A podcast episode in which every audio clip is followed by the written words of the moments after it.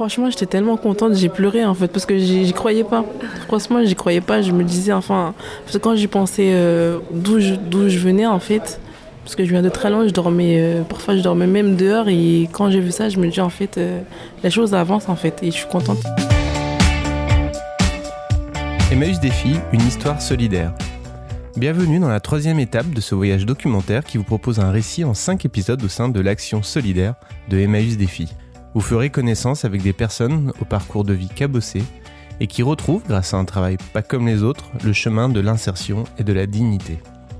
Vous rencontrerez aussi celles et ceux qui les accompagnent dans ce parcours. Aujourd'hui, nous parlons santé et logement. Deux aspects de la vie qui peuvent paraître simples et acquis quand on est dans une situation stable, mais qui peuvent devenir des problématiques terribles pour les plus démunis. Santé et logement sont deux axes prioritaires sur lesquels les équipes d'Emmaüs Défi travaillent avec les salariés en insertion. Le premier témoignage que vous entendrez est celui de Mamadou, salarié en insertion. Il partage son cheminement vis-à-vis du logement, depuis les centres d'hébergement d'urgence jusqu'à l'obtention d'un toit pérenne. Moi, je m'appelle Diallo Mamadou, je travaille ici euh, euh, pendant deux ans maintenant. Euh, on fait le, moi, je travaille dans l'équipe textile. Quand vous êtes arrivé ici, euh, on a commencé à travailler avec vous sur les questions de logement Oui, on a commencé à travailler dans les questions de logement avant, quand on n'avait pas de logement, qu'on était là. On a travaillé ici, euh, on a eu des contrats. C'est grâce à ce contrat-là qui nous a permis d'avoir euh, accédé au premier logement social. grâce à Emmaïs, grâce à nos contrats, c'est ça qui nous a permis d'accéder au logement maintenant. Au, contrat de travail, du coup, c'est ça De contrat de travail. D'accord. Et comment vous faisiez pour vous loger avant, du coup Avant, on était, dans les, on était hébergé dans les centres d'urgence. Et, les, les, centres d'urgence, ça se passe comment ça, Les centres d'urgence, ça se commence là, tu appelles tous les jours. Pour, ça, c'est urgence, tu appelles tous les jours pour avoir euh, où passer la nuit. Dans le CAC, c'est différent. CAC, là, tu n'appelles pas, tu viens, tu as ta carte. Tu viens seulement, tu rentres, euh, tu présentes ta carte à, à, l'agent d'accueil, tu rentres là, là tu n'as pas besoin d'appeler tous les jours. Là, c'est le différent entre urgence et, et, ça là. Parce que centre d'urgence, on n'est pas sûr de, on pouvoir, pas sûr être de accueilli. pouvoir être accueilli. On était passé pendant de bons moments, de 4 à 5 mois, de, dans des centres d'urgence. Parfois, on nous appelle, il n'y a pas de place. Euh, mais parfois, on gagne des places. La plupart, on gagne des places. Mais comme le CHI, là, tu viens, tu es assuré. ton place est là, tu es assuré. Tu donnes ta carte pour c'est sa carte que tu présentes à l'agent d'accueil pour entrer. Et du coup, quand, euh, quand vous étiez euh, en centre d'hébergement ou là, euh, en centre d'urgence ou là, euh, vous pouviez travailler, vous arriviez à travailler en même temps ou c'était trop compliqué de travailler C'était euh, trop compliqué de travailler, dans, dans 10 ans c'était trop compliqué de travailler. Ouais, j'imagine, ouais. Parce que vous êtes tout le temps en train de vous demander où est-ce que vous allez dormir. Où est-ce que vous allez dormir, vous allez dormir c'était difficile. Et, et donc après, quand vous avez pu avoir le logement ici, ça vous a aidé à... Ça, ça a changé quoi pour vous Enfin, je sais que d'avoir un logement c'est plus facile de toute façon, mais... Vous, au quotidien, ça vous, ça vous change comment euh, d'avoir ce logement?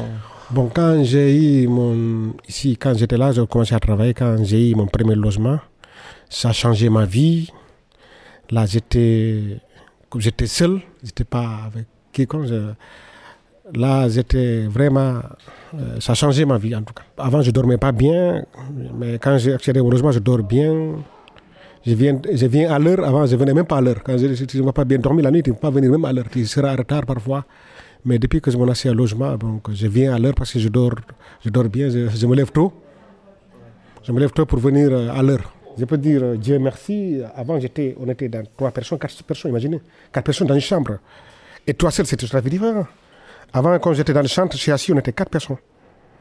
Maintenant, tu vis seul, ça, c'est, c'est tout il y a la différence quand même. Être seul et être quatre personnes dans la chambre, c'est tout à fait différent. Parce qu'avant, on était isolés, on ne sait pas comment faire toute la journée seul. Mais depuis que je suis venu ici, ça a commencé à changer ma vie. Tu rencontres des gens sympas, des gens formidables qui te saluent, qui te, qui, qui te sourient devant toi. on mange ensemble avec les responsables. Ici, il n'y a pas de différence. Et puis, il y a un accompagnement social qui, qui est là, tu travailles dans le temps il y a un des accompagnements, c'est aussi c'est, un atout. On a des projets professionnels dans l'avenir. Ça aussi, c'est un atout de travail. Et mais on n'est là pas pour être riche, pour être gagner de l'argent. Mais c'est l'humain d'abord, parce que tu n'es pas là pour gagner de l'argent, ça, c'est, mais tu es là l'humain, tout d'abord quoi, l'humain. Bon, moi, je suis très fier d'être là. Même quand je vais ailleurs, euh, parfois mon esprit, mon esprit vient retourner à Emmaïs. Emmaïs, c'est même si, même si c'est limité par le temps, ici, on n'est pas là pour l'éternité, mais c'est pour te permettre euh, d'avoir euh, de la formation, avoir de la santé, avoir un bon logement, avoir, être, soit, être heureux, soi-même, quoi. Lorsque vous êtes bien intégré à la société, que vous avez un dossier en règle à la sécurité sociale, que vous avez une mutuelle, que vous avez un médecin traitant, l'accès à la santé peut sembler être quelque chose d'évident. Mais qu'en est-il lorsqu'on ne parle pas le français, qu'on n'a pas de numéro de sécu, ou tout simplement quand les problèmes les plus urgents auxquels il faut faire face sont même plus accaparants que de prendre soin de son corps? Isabelle, qui est chargée de partenariat santé chez Emmaüs Défi, vous explique comment l'accès aux soins doit pouvoir s'adapter au public des chantiers d'insertion pour pouvoir être efficace. Alors, je m'appelle Isabelle et je suis chargée des partenariats sur la santé au sein d'un dispositif qui s'appelle Convergence. C'est avoir des lieux ressources en santé en fonction des problématiques euh, que rencontrent les personnes qui travaillent euh, sur notre chantier. À partir du moment où vous avez, euh, vous vivez à la rue, en fait, vous n'accédez plus aux soins, tout simplement déjà parce que vous avez plus, vous êtes plus couvert, vous avez plus d'ouverture de droit. et puis aussi parce que les gens sont coupés de leur corps pour pouvoir survivre dans la rue, eh ben, on n'écoute pas beaucoup euh, ce qui se passe au niveau du corps. Euh, plus la peur euh, d'aller voir un médecin, un problème de, mobilité, d'aller dans un, dans un centre, d'être peur d'être rejeté.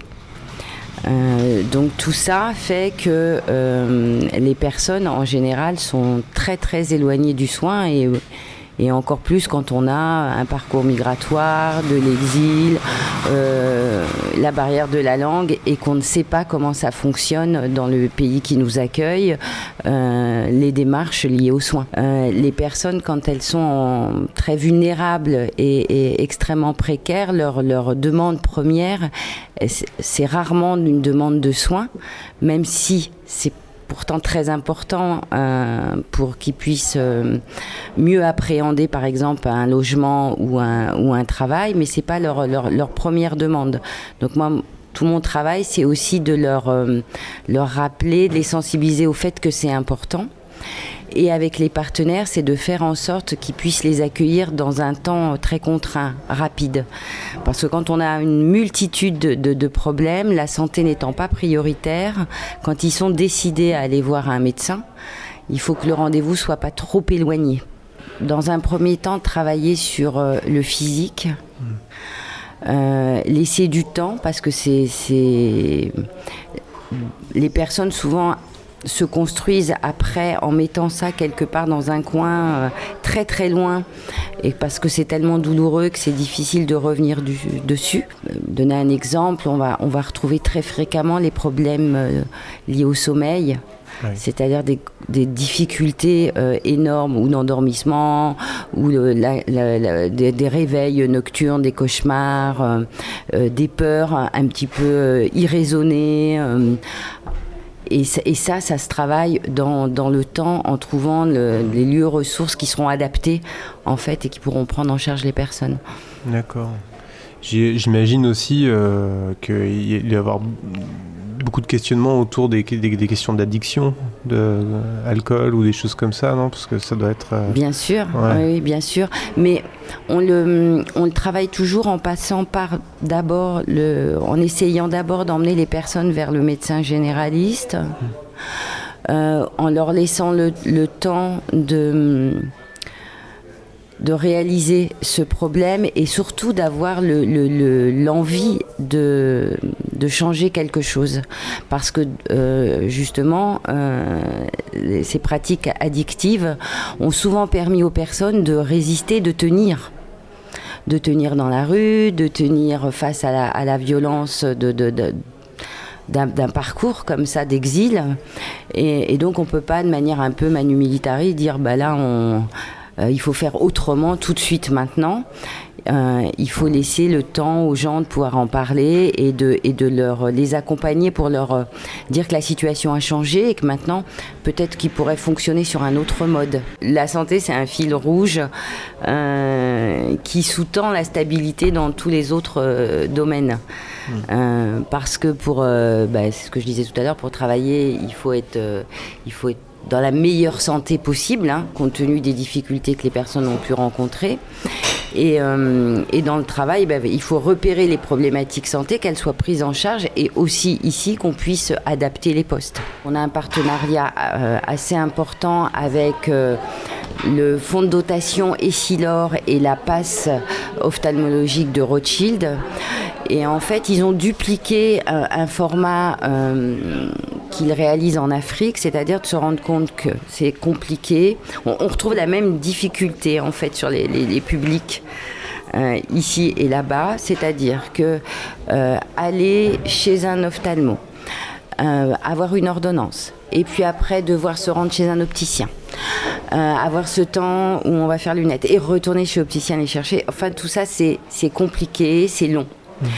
Et donc, euh, ils se sont associés pour faire en sorte qu'au moment où vous voyez euh, l'ophtalmologiste, eh bien, euh, vous avez aussi l'opticien qui est sur place et aussi donc vos verres et des lunettes.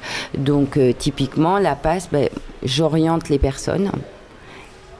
Ils ont le contrôle de leur vue et ils sont équipés de lunettes immédiatement.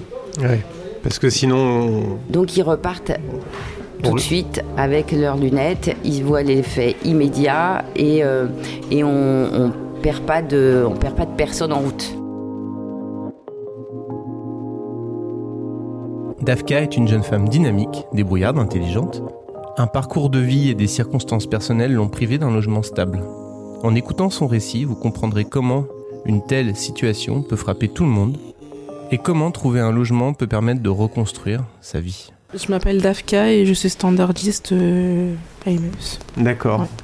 Ça fait longtemps que vous êtes chez Emmaüs? Euh, Ça va faire euh, en mai, ça va faire deux ans. J'étais dans une résidence en foyer, un foyer, et c'est mon assistante sociale qui m'avait fait la demande. elle m'a dit que je pouvais, pouvait m'aider pour le boulot et le logement aussi. Ou quand je suis arrivée ici, j'étais pas, j'étais pas juste au standard, j'étais, j'étais dans le tri textile. Je restée pendant à peu près six mois là-bas. Donc euh, après, je suis remontée, euh, je suis montée un peu en grade et je suis passée, et je suis passée au standard. Au bout d'un an, c'est là on a commencé à faire les recherches pour le logement et euh, maintenant j'ai un logement dans le 15e et je suis toute seule et ça se passe très bien.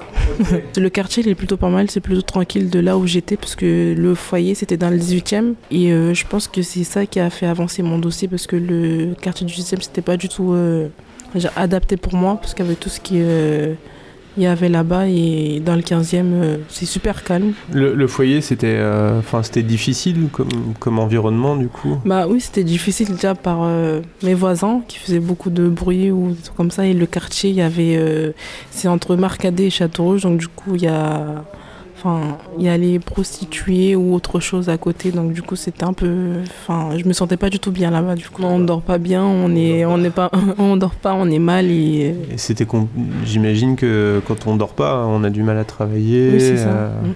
Parce que le matin, je me réveillais, j'étais fatiguée ou je dormais pas la nuit parce que j'avais un peu peur, donc. Euh, et c'est là où vous étiez serveuse, c'était à ce moment-là, du coup? Oui. D'accord. Et donc, en plus, serveuse, c'est hyper fatigant quand même. Oui. Donc je suis pas restée longtemps. Hein. Je suis restée parce que je faisais des petits boulots aussi. Je faisais des gardes d'enfants, aide aux personnes âgées. Euh, Est-ce que je peux vous demander où vous étiez avant d'être dans le foyer? Vous aviez euh, avant. Ben, j'étais euh, chez ma famille, ça s'est pas bien passé en fait. Donc du coup, c'est pour ça que je me suis retrouvée à la rue. Mais avant, j'étais en... avec ma famille. D'accord. Et donc, vous avez, vous avez dû quitter votre famille pour trouver un logement hyper vite, quoi. Oui. Ça a pris du temps, ça a pris beaucoup de temps, mais euh, ça arrivait quand même. Et là, je peux dire, enfin, je suis bien. faut, faut vraiment du courage, en fait, mentalement, parce que sinon, on peut vraiment se trouver euh, vraiment au plus bas. Donc, euh, ça J'ai eu, des, j'ai eu les bonnes aides, on va dire. J'ai eu beaucoup de soutien des, des services sociaux qui ne me lâchaient pas. Donc, je suis très contente du coup. Et le fait d'avoir le logement maintenant, ça, ça, a changé beaucoup de choses pour vous du coup? bah, Énormément. Ah je. Ça ne se voit pas, mais je dors beaucoup mm. mieux. Je suis. je suis plus. Enfin je suis plus tranquille maintenant en fait. Dans le quartier, il y a pas, c'est un quartier super tranquille et je peux vraiment me reposer parce qu'avant je savais pas euh, du tout ce que je voulais faire. Parce que même si j'ai obtenu mon bac, je voulais faire euh, des études, mais vu que j'étais à la rue, je pouvais pas. Et maintenant, je peux vraiment réfléchir à, à mon avenir. Le jour où je suis arrivée. Le jour où tu es arrivée dans ton nouvel appartement. Bah, franchement, j'étais tellement contente, j'ai pleuré en fait parce que j'y croyais pas. Franchement, j'y croyais pas. Je me disais, enfin, parce que quand j'y pensais euh, d'où je, je, venais en fait, parce que je viens de très loin, je dormais, euh, parfois je dormais même dehors et quand j'ai vu ça, je me dis en fait, euh, la chose avance en fait et je suis contente, je suis très contente que Amel ou mon, CIP m'ont pas, ils m'ont pas lâché en fait. Parfois, on se sent abandonné, on dit que les choses n'avancent pas ou je vais quitter ici ou quoi que ce soit. Mais franchement, les choses, euh, j'étais très contente quand je suis, euh, quand je suis arrivée. Je me suis dit, euh, waouh.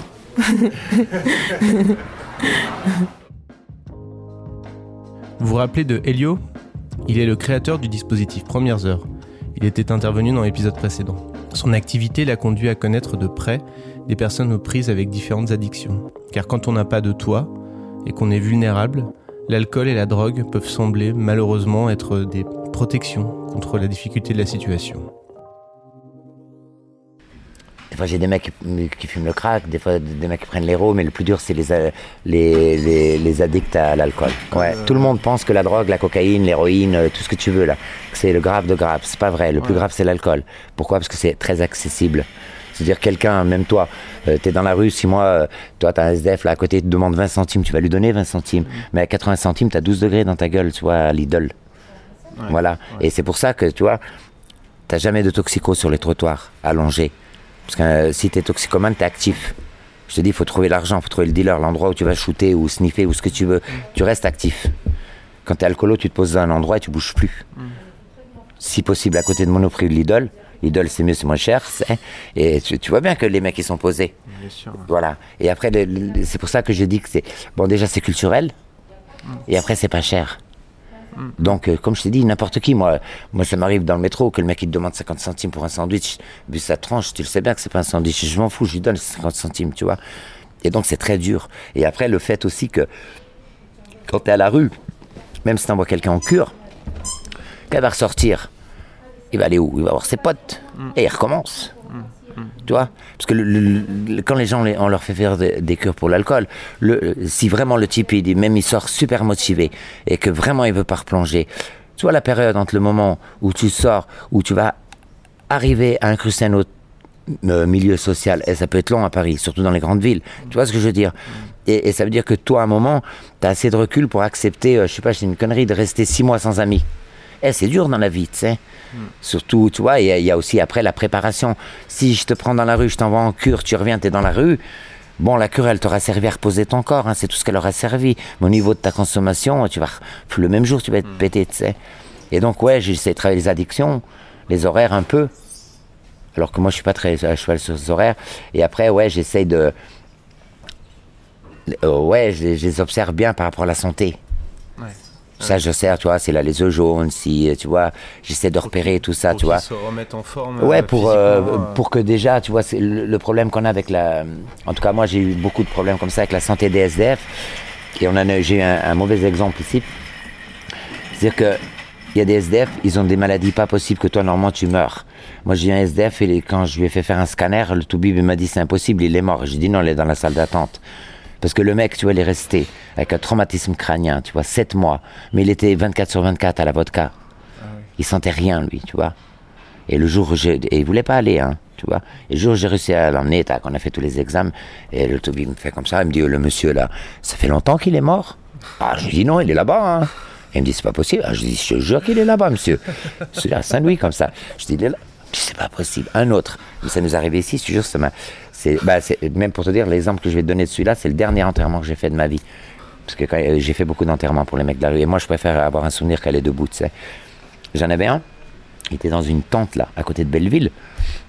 Des années et des années, tu vois. Il canonnait grave. Et en fait, il avait une tumeur au cerveau. Mais il n'a jamais, jamais eu de douleur. Il n'a pas le temps. Il est toujours bourré, tu sais. Après, j'ai réussi à le faire, tu vois, c'était au début quand on faisait le trailer, j'ai réussi à, l'amener ici, à le faire bosser et tout tranquille, tu vois. Et à un moment, il a repris pied et il a commencé à, réduire l'alcool. Donc il a commencé à sentir la douleur. Donc je l'ai emmené à l'hosto, ça a duré un an, il est mort, tu sais. Ah voilà, tu vois. Donc après, c'est un petit moment où tu culpabilises, tu, mm. tu te dis, est-ce que j'aurais pas dû le laisser à 3 grammes dans la rue Tu vois mm. Faire sa vie? Est-ce que je l'ai ramené là euh, Et voilà, tu vois, après ça, c'est des, des histoires avec toi-même devant la glace. Tu dis là quand même, c'est. ouais, toi, il t'arrive des trucs comme ça, toi, franchement. Bah Mais bon, euh, voilà. Mais oui, l'alcool est très dur, très dur. Vous aviez pu entendre par le témoignage de Mamadou à quel point logement et travail peuvent être mêlés. Un peu comme l'œuf et la poule. L'un permet d'avoir l'autre, mais en obtenir un sans avoir l'autre est très difficile. Amel, qui est en charge des partenariats logement, va vous expliquer à son tour les impacts du logement sur le travail et comment faire en sorte qu'un salarié puisse, dans la foulée de l'obtention de son contrat, avoir un toit pour contribuer à stabiliser sa situation. Bonjour, moi c'est Amel Daoudi, euh, je suis chargée de partenariat logement à Emmaüs Défi dans le cadre euh, du dispositif Convergence Paris. Moi je travaille euh, en étroite collaboration avec les CIP, les conseillers en insertion socio-professionnelle d'Emmaüs Défi et des, des, autres chantiers qui sont dans Convergence. Et du coup, on fait un accompagnement concerté et renforcé autour de la question du logement qui me concerne. Il faut diversifier les dispositifs faire bien sûr s'assurer que la demande de logement social est faite, qu'elle soit faite euh, euh, bien faite en fait bien, enfin qu'ils aient tous leurs euh, documents, qu'elle soit à jour. Parce qu'ils peuvent avoir une demande de logement social mais qui n'est pas à jour, qui n'est pas actualisée, du coup ils peuvent perdre leur ancienneté, faire en sorte qu'elle soit cohérente. Et puis euh, multiplier, comme je vous disais, les dispositifs, faire une demande de, dossier d'allo, faire un dossier d'accord collectif. Et puis, euh, et puis pas mal leur expliquer comment ça se passe parce que c'est tellement compliqué. Euh, le logement, ils ont du mal à comprendre un peu. Enfin, ils, ils, sont beaucoup impatients parce que ça tarde, et c'est normal.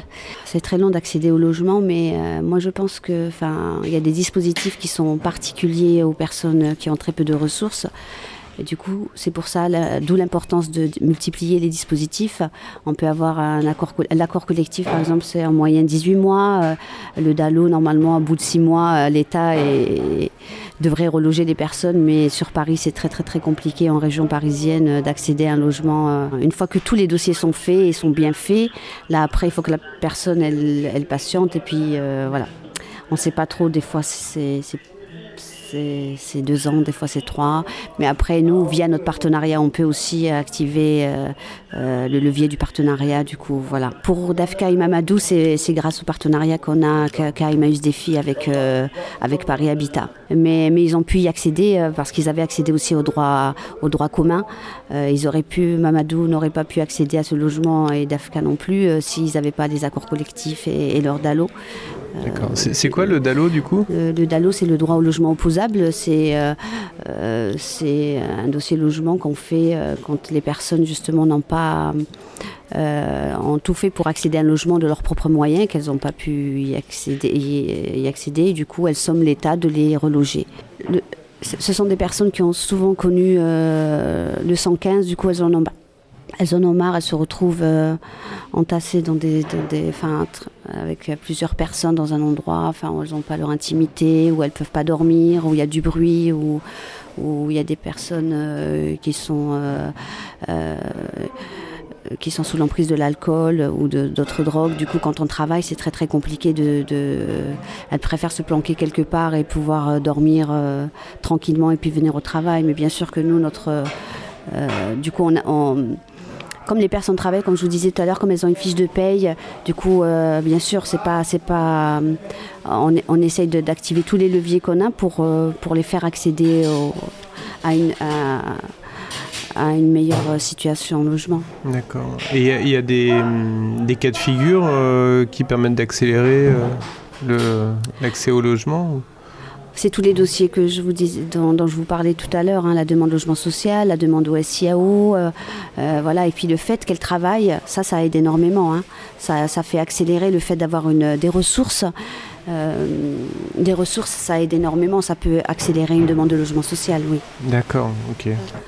donc une fois que le, logement est trouvé, votre mission s'arrête là ou il y a encore d'autres choses à faire après Non, elle s'arrête pas là. C'est, elle devrait pas s'arrêter là parce que justement, quand euh, les personnes accèdent au logement, euh, c'est une telle joie, mais en même temps, ça, ça, ça, procure beaucoup d'angoisse pour ces personnes, euh, des personnes qui ont souvent connu la collectivité, du coup se retrouver tout seul, gérer un logement, payer, des charges, payer un loyer, se meubler.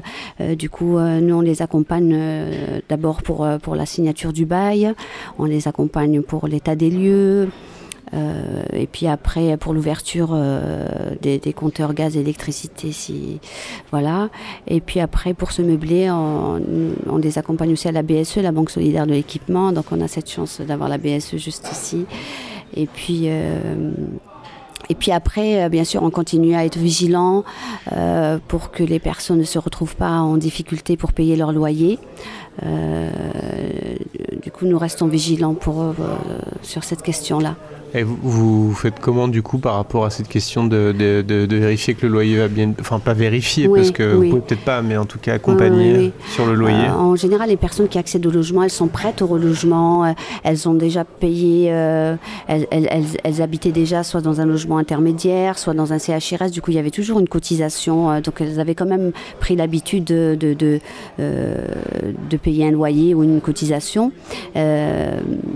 Euh, mais quand même, enfin, là, il y a d'autres charges, il y a l'électricité, il y a tout ça. Enfin, euh, et puis, ça, ça, demande une autonomie plus forte. Du coup, nous, on est là quand même. Enfin, s'ils ont des questions, ou, euh, et puis on essaye de voir avec eux, on leur pose des questions, on leur demande comment ça va, et, puis, et puis s'ils sont à l'aise, ils nous en parlent très vite. Enfin, voilà. L'histoire de Youssef est celle d'une prise de conscience. Après plusieurs années où son corps a souffert, est enfin arrivé un moment où la santé prime et où l'avenir se construit. Je m'appelle euh, Tarawi, le prénom Youssef. Euh, j'ai 57 ans et je travaille à l'atelier euh, électro. J'étais embauché, enfin embauché, j'ai commencé chez Emmaüs Défi, j'ai signé mon contrat le 6 octobre 2018. J'avais deux choix en fait, c'était le jardin de Paris là, et puis euh, Emmaüs Défi, et puis le relais en fait. Euh, l'association relais pour les vêtements, mais comme euh, vu que je ne peux pas porter de poids ou quoi que ce soit, je ne peux pas faire d'efforts dus au, fait que j'ai des problèmes pulmonaires. Alors mon choix était vite fait en fait. Avant, avant en fait, j'étais, j'étais, comment vous dire ça, j'étais en recherche d'emploi. J'ai eu un parcours assez, euh, assez, assez difficile. Euh, vu mon âge et vu les, pathologies que j'avais, j'ai pas pu euh, vraiment trouver du travail et puis je cherchais pas vraiment. Je cherchais pas vraiment et, j'ai eu un petit, un, petit souci de, santé. Mhm. Parce que quand on réfléchit bien, tout est regroupé ensemble. Quoi. la santé, l'emploi, la, vie, la vie privée, la vie sociale aussi, c'est pareil. Tout en un, quoi, en fait, tout en un. Parce qu'il a, il a fallu que je trouve du travail, que euh, je tourne une page et puis euh, d'autres pages se sont ouvertes. Et euh, c'est le fait que maintenant je suis très très bien, maintenant ça va. Mais je cherchais, j'ai beaucoup cherché, j'ai pas trouvé, puis j'étais pas, j'étais pas motivé. Mais quand je suis tombé malade, c'est là que j'ai réfléchi et on m'a demandé de me soigner, mais je pouvais me soigner, mais il fallait que ça soit accompagné d'un travail, d'un logement aussi. C'est ce qui fait que ça englobe, quoi. C'est, c'est, ça va pas sans l'un et sans l'autre. Ce que vous disiez que vous aviez des soucis de santé qui vous empêchaient de trouver du travail aussi, du, coup, c'est ça? Non, j'avais des addictions qui m'empêchaient de chercher du travail. C'est un peu compliqué à raconter, mais euh, euh, c'est tout en, en, fait, c'était tout un bloc qu'il fallait défaire. Quoi. C'est comme une bobine, une bobine de fil qui était emmêlée, mais il fallait commencer par le bout. Hmm au lieu de tirer dans tous les sens, ça s'en mêlait. Mais moi, il aurait fallu que, ce que j'avais compris, que je commence par le bout et puis euh, prendre en patience et commencer à tout doucement à, la défaire. Quoi. Et c'est comme ça que je me suis pris et c'est comme ça que ça a marché. Et le, bout du coup, là, c'est le travail alors Ouais, euh. c'est surtout le, la motivation au travail et puis surtout de, de, vouloir s'en sortir. C'était ça, là, vraiment la motivation, quoi. Hmm. De, sortir de, de, cet endroit où j'étais vraiment confiné déjà parce que j'habitais déjà en hôtellerie, euh, dans un hôtel pension depuis, euh, depuis euh, pas mal d'années, depuis 7 ans quoi. Et, et ça aussi, du vu à ma maladie, il fallait pas que je reste là parce que il fallait. il fallait quelque chose de Parce propre. que et de- l'environnement était pas, bon. c'était pas terrible, c'était pas terrible. En plus, c'était un Mhm. hôtel qui était en travaux et, D'accord. et c'est ça. Et je sortais de l'hôpital parce que j'avais été, euh, j'avais été euh, hospitalisé en 2016. En 2016, au mois d'octobre. Et quand je suis sorti, c'est là que c'est le déclic qui s'est. euh, Ah. Là, le déclic est parti. On m'avait demandé de- à l'époque de voir une psychologue, j'en ai pas eu. euh, J'ai eu la chance de ne pas en avoir euh, la nécessité et, et, je m'en suis bien sorti. Vous, étiez resté longtemps à l'hôpital du coup cette Euh, fois-là Je suis resté euh, trois semaines. hein. Ouais. Trois semaines, mais c'était quand même assez grave parce que j'avais fait de, de l'arythmie cardiaque, euh, j'avais fait une pneumocoque. Ah oui. J'ai failli rester quand même, mais dû ça, tout ça à la cigarette, et depuis, depuis ce jour-là, je ne fume plus. D'accord. Voilà. Ah, bravo. Bah oui. non, non, mais j'ai eu du courage pour ça, hein. j'ai bien Ah bah avancé oui, pour ça, quoi. hein.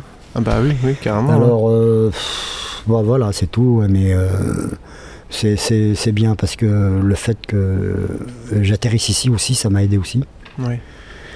parce que j'ai vu qu'il y avait des gens qui avaient des pathologies plus, plus dures que les miennes. hein. Mm. Parce que euh, j'avançais pas parce que je me plaignais toujours hein, sur mon sort. Mais c'est vrai qu'ici j'ai rencontré des gens euh, très très bien et des gens moins bien, mais euh, c'est ça qui fait le charme de, de Emmaüs. hein. Et Voilà. Oui, donc euh, vous parlez de soucis pulmonaires qui vous empêchent de, de- de faire des de faire choses. des efforts euh, parce que ouais, ouais, ouais, ouais, je m'essoufflais vite. hein. ouais. Bah oui, après, une, après avoir fumé pendant plus de 35 ans, un paquet de paquets par jour, euh, on n'est pas fait de, métal à l'intérieur. Les poumons, ils en ont pris un coup. hein. Mais ça va, maintenant ça va mieux, je récupère un peu de souffle. Là, je suis en examen et tout, ça va. D'accord. Et euh, Euh, je jamais fait de mal à personne. Les, cho- le- les seules choses que, à qui j'ai fait du mal, c'est à moi-même. Et ça, je m'en suis rendu compte. Et, et par rapport à ça, j'ai changé. mhm. J'ai changé, j'ai dit, c'est pas la peine à mon âge maintenant. Si je veux vivre quelques années de plus, il faut que je change. Parce que c'était mal parti, quoi. Et qui- vous, vous saurez dire euh, ce qui vous a donné le déclic euh, c'est la maladie. hein. C'est la maladie. ouais, c'est le moment où vous étiez à Ah l'hôpital. c'est la euh, maladie parce que moi, le pneumologue, quand je l'ai vu, euh, la première chose qu'il m'a dit, je vous donne trois mois à vivre. hein. Si vous continuez comme ça, c'est trois mois. D'accord. Voilà. euh, Et ça aide hein, quand même parce que euh, je suis pas un suicidaire dans l'âme, sinon il y aurait longtemps que je me serais foutu en l'air, mais euh, euh, j'aime la vie, alors euh, j'ai dit ouais, il faut que. Et c'est parti comme ça, et, et ça s'est enclenché, c'est bien. C'était le troisième épisode de Emmaüs Défi, une histoire solidaire. Une série documentaire en 5 épisodes sur l'action de Emmaüs Défi, située dans le 19e arrondissement parisien. Si l'émission vous plaît, n'hésitez pas à en parler autour de vous et à mettre des étoiles sur Apple Podcast. Cela aide à faire connaître l'émission. Un immense merci à toute l'équipe de Emmaüs Défi, à nos intervenants du jour, Amel, Dafka, Elio, Isabelle, Mamadou, Youssef, et encore un grand merci à Philippine Garde. Ce récit documentaire est produit par Micro Stockholm avec la collaboration de Emmaüs Défi. L'émission est réalisée par Martin Gamara avec l'aide de Juliette Seblon. À très vite pour le prochain épisode.